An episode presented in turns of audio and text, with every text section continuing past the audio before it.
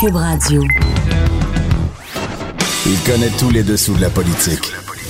L'économie, la santé, le transport. Antoine Robitaille. Là-haut sur la colline. Cube Radio. Bonjour à tous. Alors, c'est de Montréal que je vous parle en ce mercredi où il y aura le débat face à face de TVA. Aujourd'hui, à l'émission, il y aura Mario Simard. Mario Simard, qui est-il candidat du Bloc québécois dans Jonquière?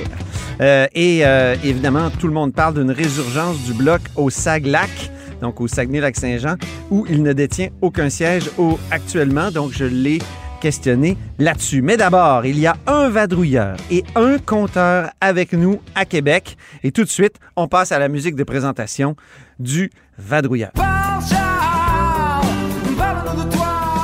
Et oui, c'est Charles Le Cavalier. Charles qui est correspondant parlementaire à, bonjour, à l'Assemblée nationale pour le Journal de Québec, Journal de Montréal. Ça va bien? Ça va bien, toi? Événement rare, oui, ça va bien. Événement rare ce matin à l'Assemblée nationale. Le premier ministre s'est excusé au nom de l'État du Québec et euh, ses excuses portaient évidemment, euh, étaient pour les Autochtones. Euh, c'était attendu. Hein. On sait qu'il y a eu le rapport, euh, le dépôt du rapport vient lundi, un rapport décapant de 500 pages là, qui ne laissait pas de place au doute que l'État québécois discriminait euh, les, Premières Nations et les Inuits. Alors, une, des, une, des recommandations du rapport, c'était que l'État s'excuse. François Legault le fait aujourd'hui au Salon Bleu. Je peux vous lire un peu ce qu'il a dit. Il dit J'offre aux membres des Premières Nations et les Inuits du Québec les excuses les plus sincères de l'ensemble de l'État québécois. L'État québécois a manqué à son devoir envers vous. Il vous demande aujourd'hui pardon. Euh, et, bon, il dit ensuite, j'ai une pensée toute particulière pour les femmes autochtones qui ont vécu les tristes événements de Val d'Or, parce qu'on se souvient que c'est à la suite d'un reportage d'enquête à Val d'Or sur des, des, femmes qui disaient avoir été euh, agressées par des policiers, que la commission vient a été lancée. Donc, il dit, je tiens à saluer leur courage, ces excuses sont nécessaires. Ça s'est passé ce matin à l'Assemblée nationale. Ah bon. Ben c'est, euh, comme j'ai dit, un événement rare. Moi, la dernière fois, je pense que l'État s'est excusé auprès d'un groupe, c'était si je ne m'abuse, les orphelins de Duplessis. Charles, tu me corrigeras, toi qui connais ton euh, histoire. C'est possible. Est-ce que, est que Jean Charest se serait excusé aussi auprès des Inuits là, pour l'abattage des, des, chiens de traîneau? Est-ce que je me trompe? Ah, t'as raison, c'est vrai, il y a eu ces, ces, euh, excuses-là aussi. Puis, euh, c'est quand même un, phénomène rare. Et, là, ben, évidemment, il y avait beaucoup de représentants des, des, Premières Nations qui étaient à l'Assemblée nationale pour entendre le discours de M. Legault. et ce qui ressort un peu de tout ça, c'est de dire, ben, on est content d'avoir eu des, qu'on nous offre des excuses, mais là, on veut voir quelles sont les actions promises par le gouvernement. On veut que le rapport soit appliqué, puis on veut avoir des détails le plus rapidement possible sur des échéanciers. Parce qu'on le sait, s'il n'y a pas d'échéancier, ça se peut que ça, se prenne dans la machine. Donc, euh, il demande un échéancier au moins dans la, dans la première année, dans la prochaine année. Hier, il parlait de reconnaissance aussi, d'après ce que j'ai compris. Euh, les, Autochtones disaient ça prend de la reconnaissance. Reconnaissance, euh, ça veut dire que les, les, systèmes sociaux, les, euh, les régimes qu'on a actuellement, les rapports avec les Autochtones doivent changer rapidement. Tout à fait. Mais M. Legault le, dit aussi dans son discours. Il y a, encore aujourd'hui beaucoup trop de discrimination. D'ailleurs, il y a des représentations. D'ailleurs, dans le rapport, on, demande ça aussi. Je pense que Lionel Carmal lundi euh, précisait, par exemple, que pour ce qui est de la DPJ, que la DPJ à l'avenir allait prendre en compte les communautés euh, autochtones comme dans le fond, d'en prendre en compte dans la façon d'aider de, de, les jeunes. Donc, effectivement, ils ont trop souvent été ignorés. Puis mais c'est encore difficile de voir comment l'État québécois va s'adapter. Ouais. D'ailleurs, c'est ce qui c'est ce qui est ressorti aujourd'hui, c'est une grosse machine l'État québécois. Alors comment comment on va changer les choses? C'est une grosse machine. Puis l'Assemblée nationale avait reconnu euh, les 11 nations autochtones, l'existence de ces 11 nations là. C'est assez précurseur dans le temps. En 1984, c'est un autre geste solennel qui avait été fait. On peut presque dire que ça n'a pas eu les suites que, que ça aurait dû avoir. Hum. Et ben d'ailleurs, justement, Conrad oui, qu'on connaît bien ici à Québec, c'est le grand chef de Wendake. Euh, je le cite, disait des excuses, on en a entendu depuis tant d'années. Ce qu'on veut vraiment, c'est de l'action. Oui, c'est ça. Donc, c'est bien beau les cérémonies à l'Assemblée nationale, mais euh, est-ce qu'on peut voir, euh, ce qu'on peut voir de l'action, des, changements réels? Dans la, dans la Puis Ghislain Picard, le, chef de, l'Assemblée des Premières Nations du Québec et du Labrador, il disait qu'au même moment, euh, le gouvernement du Québec est en train de plaider dans une cause contre, euh, contre les Premières Nations. Euh, et entre autres en disant que les, les services policiers autochtones ne sont pas des services essentiels. Donc, il dit alors que le gouvernement du Québec s'excuse, ben, en ce moment, il est en train de plaider en, cours contre, contre nous. Ah oui. Est-ce qu'il parle des deux côtés de la bouche? Oui, comme on dit souvent. Ben, Charles Le Cavalier, merci infiniment. Merci. Au plaisir. Donc, Charles Le Cavalier, correspondant parlementaire, Journal de Québec, Journal de Montréal. Je me tourne maintenant vers euh, Jean-François Gibault, euh, dont on va écouter la musique de présentation.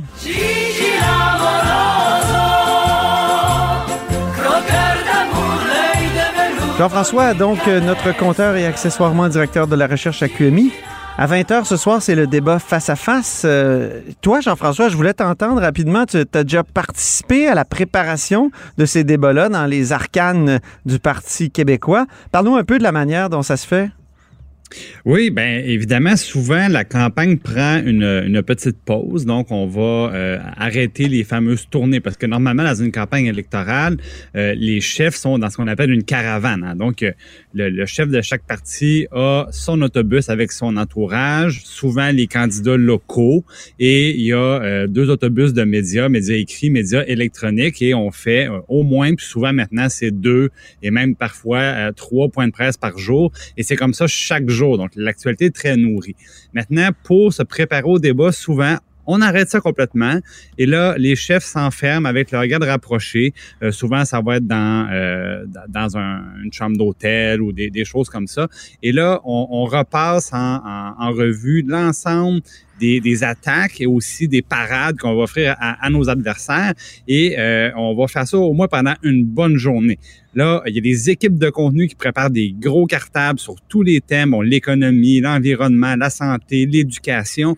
Et pour l'ensemble de ces thèmes-là, on prépare dans le fond quelles sont nos attaques pour chacun des adversaires. C'est vraiment. Et comment euh, on va se faire attaquer. Ben et juste pour vous dire jusqu'où ça peut aller, moi, à l'époque, je préparais euh, Pauline Marois et on me demandait de personnifier François Legault. Donc, ah, c'est ça que j'allais dire. Moi, j'imagine que tu limitais même. Des ben milliards. je, l'aime des milliards. Le Québec marche pendant que les autres courent. On, faisait ça pour vraiment essayer de se rapprocher au maximum de ce que ça allait être dans ce grand moment de stress parce que on s'entend, ils vont, euh, les chefs vont rentrer dans le studio de, de TVA. Euh, il y a il y a une petite, il y a une petite foule qui les attend. Euh, l'éclairage, le maquillage et la pression montent. Évidemment, on sait que c'est une chance incroyable. Tu sais quoi? J'y serai. Je serai ah là ce soir. Je serai dans, pour, euh, dans, vivre ça. Dans la, chambre du spin, comme on dit. Ben voilà. Alors, la chambre du spin, juste pour expliquer aux gens, c'est l'endroit où tous les journalistes euh, sont. Et euh, à côté d'eux, il y a des gens des partis, des représentants des partis qui, là, disent à quel point leur chef a marqué un, bon point de ce côté-là. Et ça, ça peut être très difficile. Ça peut être très difficile. Mais je vous donne, je vous donne l'exemple de la dernière campagne québécoise. Hein, quand quand, euh, Jean-François Lisée euh, rate son attaque sur Manon Mancé complètement. Et là, il y, a le, il y a le pauvre ou la pauvre spin à côté des journalistes qui fait semblant de trouver ça très bon. Hein? Ah, être convaincant. C'est le moment, moi, où... Euh, j'ai senti la personne qui était chargée de faire ce travail-là. moins sincère. moins sincère et qui avait envie d'être ailleurs. Bon, puis maintenant, bon, euh, on peut, on peut se demander une journée comme aujourd'hui, la bonne approche, est-ce que c'est justement de s'enfermer avec ses bouquins et d'être studieux, ou la bonne approche, c'est un peu comme le fait M. Trudeau, de y aller encore une fois pour euh, l'image. Bon, lui, euh, il s'entraîne dans le ring de boxe, la figure là-dedans, je me prépare à, à coltailler solide avec mes adversaires. c'est vrai que souvent les, les, chefs vont vouloir serrer un peu les esprits avant de se rendre, avant de se rendre au débat, mais il reste que normalement, on va être un petit peu plus. C'est un examen oral, là. C'est un examen oral, Il faut se préparer comme du bon. Et, si je peux me permettre, il y a danger aussi à faire des déclarations publiques la journée du débat. On se souvient de, Philippe Couillard qui a fait sa déclaration sur l'épicerie euh, le jour même du débat à TVA. Le 75 comme, euh, Ça comme disait M. Parizeau, il s'est auto-pelure de bananiser. Et c'est toujours pire le jour du débat. C'est toujours pire le jour du débat. utiliser euh, cet argument-là. Merci beaucoup, les amis. Et euh, là, Jean-François, tu restes avec nous parce que tout de suite après la pause, on va discuter d'un autre sujet.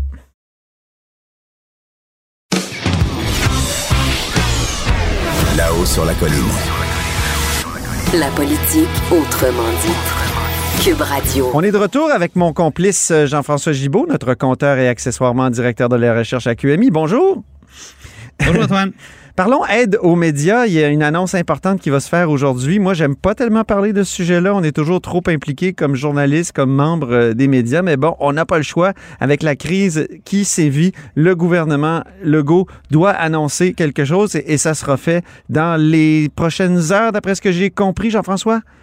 Oui, ce sera fait euh, cet après-midi. Donc, enfin, on se rappelle, il y a eu la commission parlementaire où on a entendu plusieurs groupes médiatiques, bon, des, chercheurs universitaires, et maintenant, on arrive avec les solutions.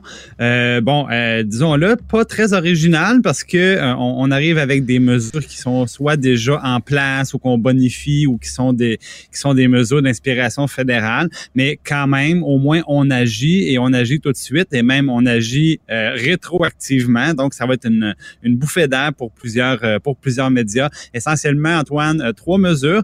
Euh, ce qui va arriver, c'est que tous les employés qui produisent des contenus originaux, évidemment les journalistes, par exemple les, les caméramans, les gens qui vont travailler sur le contenu numérique, à ce moment-là, on va venir rembourser 35% de leur salaire et évidemment, on met un maximum, donc un salaire maximum de 75 000 Et ça, c'est la principale mesure. Donc, ça ressemble beaucoup à ce que le gouvernement fédéral fait déjà, mais on, on, on est deux fois plus généreux, si on veut, sur le montant qu'on peut aller chercher de, cette façon-là par journaliste. Ce que ça veut dire précisément, c'est quoi? On peut ben, le, le, le, média va pouvoir aller chercher une partie du revenu à Ottawa, puis une partie à Québec. Donc, euh, la personne va être à l'emploi au fond des deux gouvernements, c'est ça? Ben, pas à l'emploi des deux gouvernements. Non, non, pas à l'emploi, mais, je veux dire, son salaire va être payé va être payé en partie par les deux gouvernements. Et ce qui est intéressant. Un peu comme chez Ubisoft. oui. Mais ce qui est intéressant, je pense, Antoine, c'est que c'est un incitatif pour les entreprises à mettre de l'argent dans leurs ressources humaines, à mettre de l'argent dans les journalistes, dans les producteurs de contenu, plutôt qu'à mettre de l'argent ailleurs pour tenter de se diversifier, de faire de l'argent autrement. Donc, au moins, le message est le bon pour avoir des, des gens qui vont produire de l'information euh, avec une belle, une belle diversité là-dedans. Euh, donc, ça, de, de, ce point de vue-là, l'effet est intéressant. Euh, sinon, évidemment, les journaux, il y a encore beaucoup de journaux à papier. On sait souvent, on les lit. Après ça, ça se termine dans le bac bleu. Et la cueillette sélective au Québec, ça fonctionne comme ça, c'est-à-dire qu'on vient cotiser les entreprises en fonction de la quantité de leurs produits qu'on retrouve dans les bacs bleus. Et là, des journaux, donc, c'est une part importante du recyclage. Et le gouvernement du Québec dit aux, aux journaux d'information, mais je vais payer la cotisation à votre place. Donc ça, c'est intéressant aussi. C'est quand même plus de 6 millions de dollars. C'est réclamé depuis longtemps. Moi, je me souviens, quand j'étais au Devoir, euh, Brian Miles déjà le, le, réclamait dans le temps. Le directeur du Devoir, oui.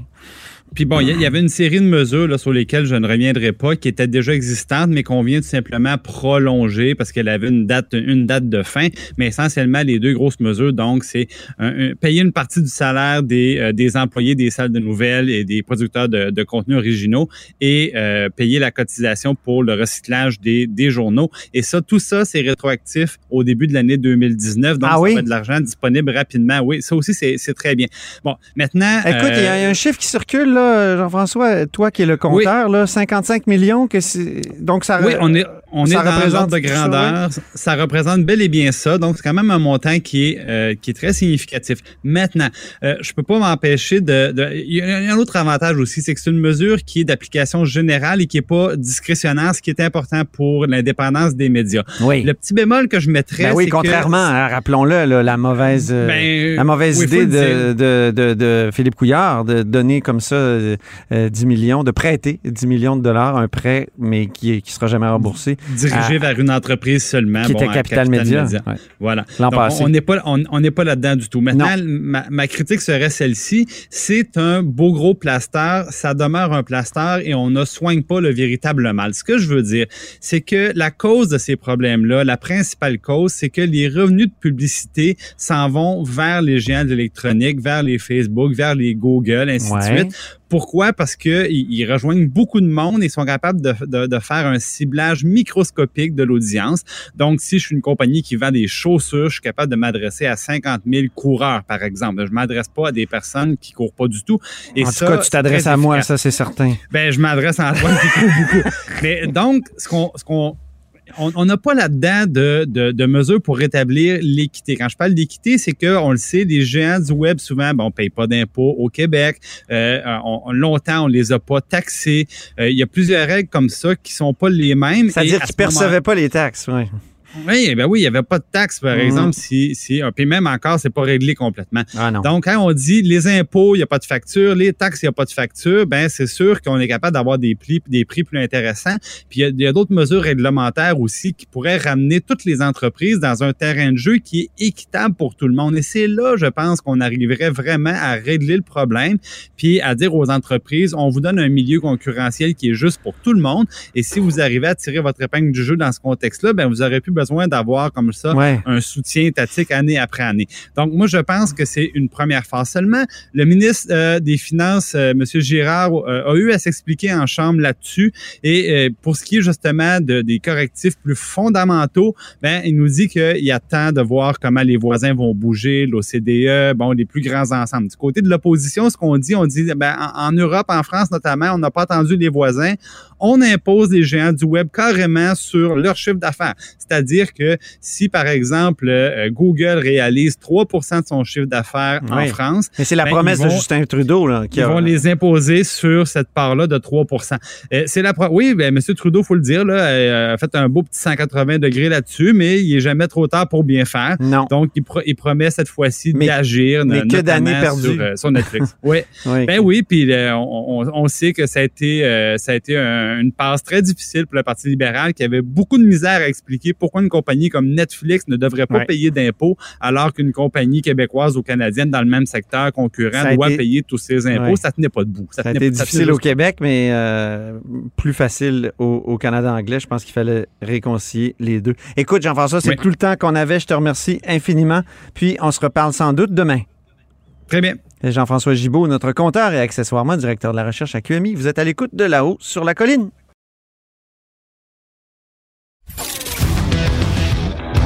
Là-haut sur la colline.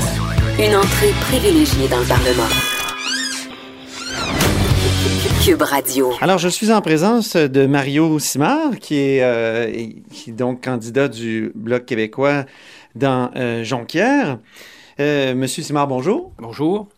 Alors, euh, une des questions euh, principales que je me pose depuis que je suis euh, ici sur le terrain, au Saglac, comme on dit, c'est pourquoi les bleuets changent si souvent de couleur? Euh, dans les dernières élections? Bon, euh, la réponse euh, est peut-être pas aussi ardue que, le, que celle du mystère Québec. moi, j'ai l'impression que dans les dernières années, peut-être que comme le gouvernement fédéral, le gouvernement provincial ne défendait pas nécessairement la perspective nationaliste, j'ai l'impression qu'il y a des gens qui se sont écartés un peu peut-être de l'offre politique du Bloc québécois. Mais là, comme on a un parti à Québec qui défend la nation québécoise, je sens sur le terrain ce retour des nationalistes euh, au Bloc québécois. Mais là, euh, c'est pas uniquement le Bloc québécois. Il, y a, toutes sortes de... Ben, le Bloc québécois est absent complètement du Saglac, mais le Saglac est de trois couleurs. Il, y a, des néo-démocrates, des conservateurs, un conservateur, puis un libéral. Donc, euh, pourquoi? C'est une sorte de flirt de la part des, gens de la région? Euh, ben, il faut voir qu'au lac Saint-Jean, euh, c'est issu d'une partielle. Donc, les gens ont voté pour le pouvoir, ah donc lors de la partielle. sinon, ici, au Saguenay-Lac-Saint-Jean, eh ben, il y a eu une forte division entre le NPD et le Parti libéral en 2015. Et il faut le remettre dans le contexte du dégagisme, c'est-à-dire que personne ne voulait revoir les conservateurs au pouvoir. Donc, ce qui explique peut-être que des gens se sont laissés tenter par euh, euh, le Parti néo-démocrate, puisque Thomas Molker était en avance euh, en 2015. Mhm. Donc, on voit qu'on a affaire à un politologue. Vous aimez faire de l'analyse politique. Comment on passe justement de, l'intérêt pour la politique de façon un peu théorique à la politique pratique? Euh, ben, le passage se fait quand même naturellement puisque je suis impliqué depuis un certain temps au sein des Oui Québec. Euh, je suis également aussi un proche de Sylvain Godreau, donc euh, j'étais dans son exécutif euh, de parti. mais moi, ce qui m'a surtout motivé, c'est de voir que depuis la vague de 2011, j'ai l'impression qu'on a perdu un pouvoir de négociation. La vague orange de 2011, j'ai l'impression qu'on a perdu un pouvoir de négociation à Ottawa. Là, il y a un contexte particulier qui est probablement celui d'un gouvernement minoritaire. Et je pense que dans ce contexte-là, le Bloc québécois pourrait faire des gains qui sont quand même assez importants. Par exemple, vous, vous rêvez à quoi? Ben, le règlement du déséquilibre fiscal. Moi, quand je regarde le financement de... C'est pas fait, ça, en 2007, la promesse de Harper euh, de, à Charret? Euh, oui, ça a été fait en 2007 par l'action du Bloc québécois. Mais le retour du déséquilibre fiscal, c'est pas moi qui vous le dis, c'est le directeur parlementaire du budget qui nous disait dans un rapport en 2013 que si rien n'est fait, ben, année après année, euh, les provinces crouleront sous les déficits et le gouvernement fédéral pourra régler ces déficits budgétaires sur le dos des provinces. Mais là, il n'y a personne qui promet de régler les déficits budgétaires. Euh, les libéraux vont continuer à dépenser énormément. Même les conservateurs euh, ne promettent pas de faire de déficit. Est-ce que ça, ça c'est pas rassurant? Ben, c'est pas rassurant, mais si ça s'accompagne avec un réinvestissement dans les paiements de transfert pour la santé, ce qui n'est pas le cas actuellement, il mhm. euh, y a personne qui parle de ça. J'ai pas entendu ni Justin Trudeau ni Andrew Scheer nous dire qu'ils allaient ramener euh, le financement des soins de santé euh, au seuil qui était ceux de, de 2006. Mhm. et si on demande aux électeurs quel est l'enjeu qui les préoccupe, généralement, la santé arrive en premier. Moi, j'ai l'impression que dans le contexte du vieillissement de la population là, et dans celui des de la pression qu'exerce le système de soins de santé sur les finances publiques du gouvernement du Québec, il y a une urgence et puis il faudra amener cette question-là à Ottawa. Et le parti le mhm. mieux placé pour amener cette question-là, d'après moi, c'est le Bloc québécois. Il y a un dossier dont on entend beaucoup parler dans la région, c'est le projet GNL Québec. Euh, les, autres partis euh, semblent dire que le Bloc québécois n'a pas de position claire là-dessus, alors que les conservateurs disent on est très favorable, euh, moyennant un appui du BAP. Le, dans le cas du, Bloc, pourquoi pas trancher, dire oui ou non? Trancher, ça voudrait dire se positionner euh, et répondre à la place du gouvernement de l'Assemblée nationale. C'est pas à nous de faire ça. Donc, euh, l'Assemblée nationale prendra ses décisions. Pour nous, ce qui est clair, c'est qu'on a dit qu'on n'avait pas de sympathie pour les énergies fossiles. Hein? Donc, oui, parce qu'il faut rappeler, c'est vrai, je ne l'ai pas dit, que GNL Québec, c'est un grand gazoduc qui va amener du gaz euh, liquéfié, du gaz naturel liquéfié du nord de l'Ontario jusqu'au Saguenay. Bon, et qu'on nous présente comme un, une énergie de transition. La distinction à faire entre GNL et le pipeline, c'est que GNL entraînerait certains emplois ici au Saguenay-Lac-Saint-Jean. Mhm. Il y a cette distinction-là. Mais une fois où on a dit qu'on n'avait pas de sympathie pour les énergies fossiles, il faut proposer quelque chose. Et c'est exactement ce qu'on a fait. Nous, on a, proposé, on a proposé un plan qui est quand même assez ambitieux pour vivre la transition énergétique. Mhm. Et le Saguenay-Lac-Saint-Jean est très bien positionné euh, pour euh, se diriger vers ce secteur-là, en particulier avec le bois, avec le rôle de notre université et aussi avec un projet qu'on a mis de l'avant qui est celui du, euh, du reboisement. Mhm. C'est-à-dire le reboisement, est-ce que c'est les 2 milliards d'arbres dont parle euh, Justin Trudeau? Non, mais quand Justin Trudeau parle de reboisement, c'est pour compenser euh, éventuellement ce qu'il ferait avec, euh, avec les pipelines. Nous, mm. l'objectif, c'est pas ça, mais c'est plutôt d'aller voir à l'international les pays qui n'ont pas le territoire pour reboiser et lutter contre les GES. Ah ben, on pourrait être un point de chute. En formulant un indice, on pourrait arriver à créer quelque chose qui peut ressembler à une bourse. Mm-hmm. Et ça pourrait être intéressant puisque ça permet en même temps à notre industrie forestière de se régénérer. Il faut savoir que les arbres qui sont en croissance sont les arbres qui euh, consomment le plus de GES et on pourrait récolter éventuellement la forêt pour mettre en application le troisième euh, élément de notre plan qui est celle de l'utilisation du bois dans les infrastructures de, construction. Mm-hmm. En terminant, parmi-moi du porte-à-porte. Euh, le porte-à-porte, eh ben, le porte-à-porte. ça parce qu'on vient de se parler, puis je sais que c'est pas votre, votre, aspect préféré du métier de politicien. J'aime pas déranger les gens euh, lorsqu'ils sont à la maison, dans leur intimité. Euh, moi, quand je suis dans mon intimité, des fois, je suis pas à mon meilleur, je suis pas nécessairement vêtu pour recevoir des gens. Donc, je, je trouve cet élément-là un peu difficile, mais ce qui me réconforte, c'est l'accueil qu'on reçoit des gens.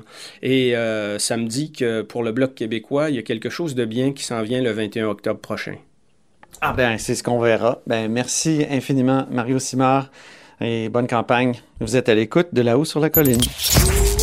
Pour écouter cette émission, rendez-vous sur cube.radio ou téléchargez notre application sur le Apple Store ou Google Play.